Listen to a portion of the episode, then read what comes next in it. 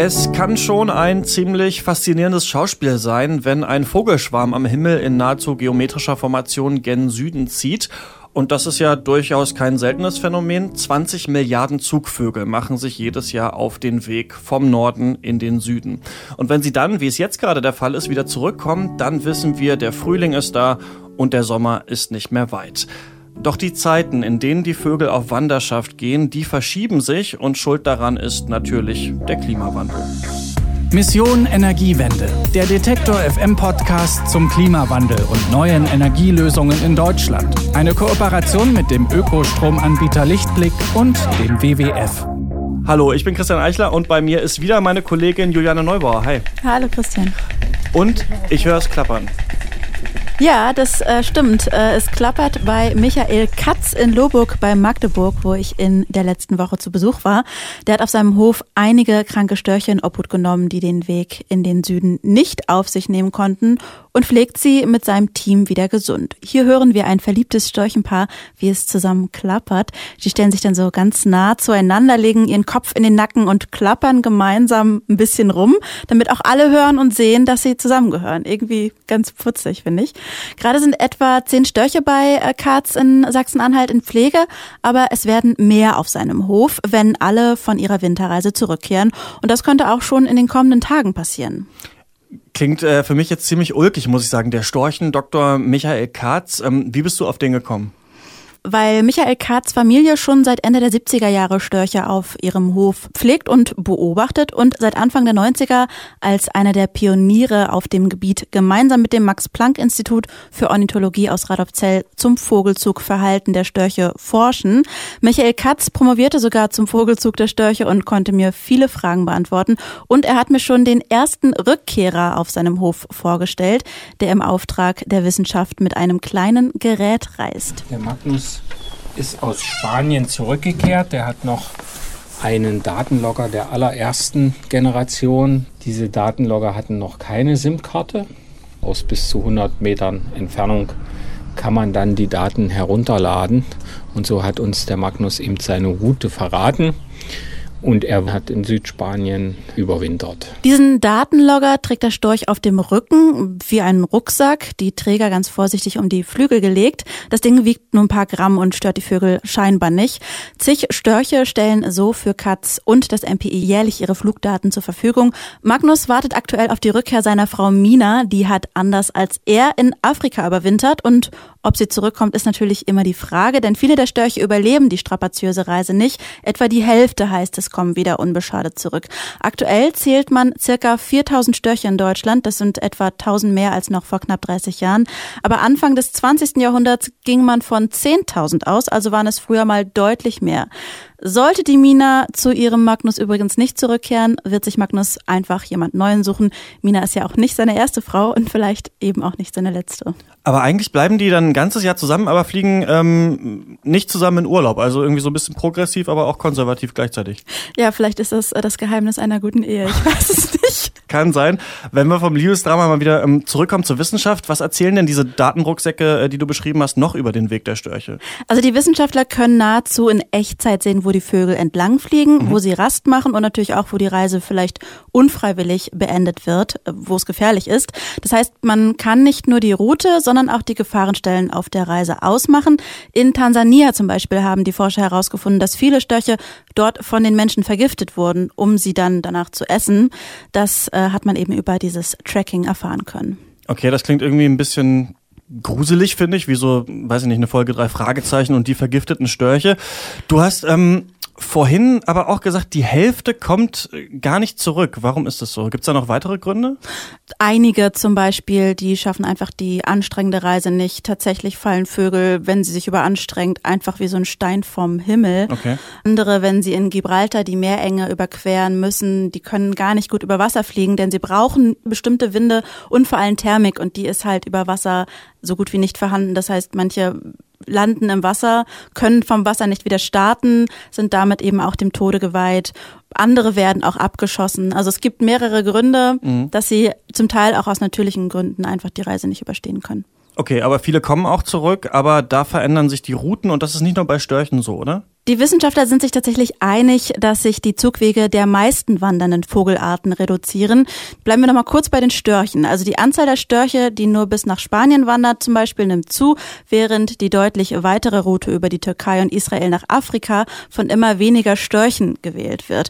Und ja, einige Störche, aber auch andere Vogelarten, die fliegen gar nicht mehr in den Süden. Die bleiben einfach zu Hause in der Nähe ihres Brutgebietes, weil es hier im Winter seltener friert mittlerweile und auch weniger schneit. Das bedeutet, sie haben weniger Probleme, die Nahrung zu finden, weil die eben nicht mehr zugeschneit ist. Außerdem gibt's auch Müllhalden, wo sie gerne mal vorbeigucken, um sich da Nahrung auszusuchen.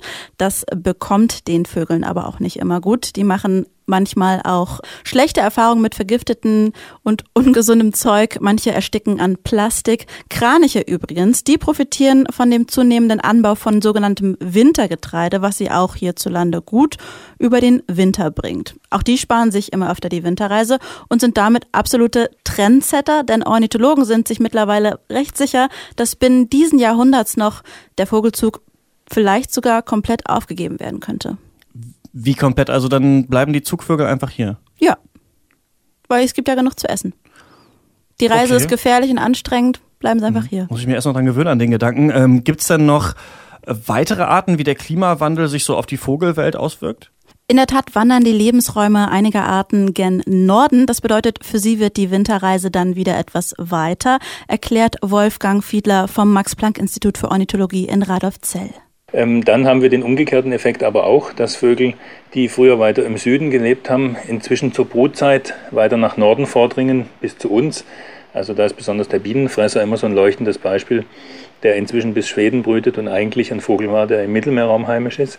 Das Problem ist, dass für viele der Tiere in den letzten Jahrzehnten Schutzräume eingerichtet wurden, mit Hilfe von EU-Vogelschutzrichtlinien oder auch indem man Naturschutzparks ausgeweitet hat.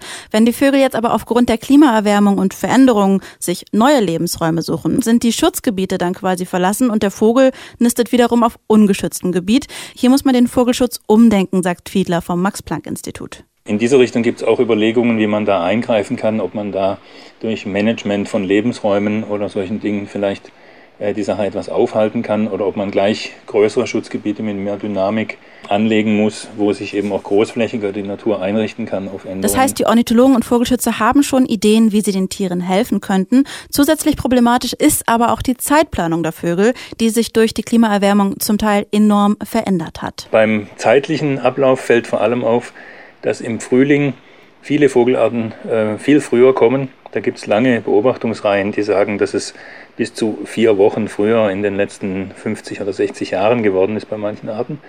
Ähm, und dass auch entsprechend der Brutbeginn bei vielen Arten dann ein bisschen früher liegt. Also das erste Ei liegt heute bei vielen Arten zwei oder drei Wochen früher im Nest, als es noch vor 100 Jahren der Fall war. Juliane, du hast ja auch für uns eine Folge über den Weinanbau in Deutschland gemacht und das erinnert mich jetzt so ein bisschen daran, denn da hast du erzählt, dass in Deutschland die Reben auch eben immer früher sprießen mhm. und dann aber eben auch erfrieren. Passiert das bei den Vögeln auch? Mhm.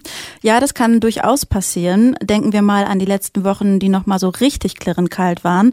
Die sind sicher einigen frühen Vögeln zum Verhängnis geworden. Die haben dann keine Würmer mehr gefangen. Ganz rührend haben die Bewohner eines Dorfes in Bulgarien die Störche, die eben schon wieder aus dem Süden zurück waren, vor dem Erfrieren gerettet, vor zwei Wochen ungefähr. Sie haben sie wirklich mit in ihre Wohnung genommen und sogar den ein oder anderen Schnabelbiss in Kauf genommen, äh, wie ich gelesen habe. Okay, finde ich ziemlich niedlich cool von den Bulgaren. Spielt es denn sonst noch eine Rolle, wann die Vögel anfangen zu brüten? Ja, besonders für die Zugvögel, die von weit her kommen, schon. In manchen Fällen steht der Bestand ernsthaft auf der Kippe, hat mir Marius Adrian vom NABO erklärt. Zum Beispiel für diesen hier. Jetzt ist es aber so, dass der Kuckuck in Südafrika natürlich gar nicht weiß, was für ein Wetter ist in Mitteleuropa, in seinem Brutgebiet. Das führt dazu, dass wenn es früher warm wird, seine Wirtsvögel, also die verschiedenen Schilfrohrsänger und so weiter, fangen früher an zu brüten. Wenn der Kuckuck dann ankommt und plötzlich gar keine Nester mehr übrig sind, wo er seine Eier reinlegen kann, dann sieht es ganz schön schlecht aus für den Kuckuck. Das führt sogar so weit, dass Wissenschaftler damit rechnen, dass der Kuckuck sich auf kurz oder lang in unseren Wäldern vielleicht nicht mehr lange behaupten kann. Okay, also finde ich, sind ziemlich krasse Nachrichten, die du mir hier mitteilst. Erstmal die Zugvögel ziehen nicht mehr, dann haut der Kuckuck ab. Bin ich tatsächlich ein bisschen geschockt, aber was ja neu ist, ist, dass die Störche jetzt das ganze Jahr hier bleiben. Das ist ja eigentlich erstmal nichts Schlechtes, oder? Ja, im Grunde hast du natürlich damit recht, aber der Klimawandel hat nicht nur die milderen Winter, sondern eben auch heißere Sommer zur Folge. Wir hören nochmal Storchenpfleger Michael Katz aus Lohburg. Wenn jetzt langanhaltende Dürreperioden in Afrika oder selbst auch bei uns im Brutgebiet, wenn die zunehmen, dann führt das immer zu einer Nahrungsmittelverknappung. Wir wissen ja, dass statistisch lange heiße Sommertage eher noch bei uns zunehmen werden. Und das führt wirklich dazu, dass der Storch keine Nahrung mehr findet, dass er seine Jungen äh, dann nicht mehr füttern kann. Zwar stabilisiert sich also der Storchenbestand aktuell, vor allem in Westdeutschland, seit einer Weile. Ganz sorglos schaut Michael Katz aus Loburg der Zukunft seiner Störche dennoch nicht entgegen. Juliane Neubauer hat sich gefragt, wie der Klimawandel den Vogelzug in Deutschland beeinflusst und dafür Ornithologen befragt und eine Pflegestation für Störche in der Nähe von Magdeburg besucht. In der nächsten Woche geht es bei Mission Energiewende aber um eine ganz andere Frage, die gar nicht so leicht zu ergründen ist. Woher kommt der eigentlich genau, der grüne Strom? Dazu werde ich dann an dieser Stelle meinen Kollegen Merten Waage begrüßen. Wenn Sie diese Folge nicht verpassen wollen, dann können Sie diesen Podcast natürlich immer noch abonnieren. Das geht auf iTunes, Spotify, Deezer, Soundcloud und natürlich auch bei uns in der Detektor FM App. Ich bin Christian Eichler. Bis nächste Woche. Mission Energiewende, der Detektor FM Podcast zum Klimawandel und neuen Energielösungen in Deutschland. Eine Kooperation mit dem Ökostromanbieter Lichtblick und dem WWF.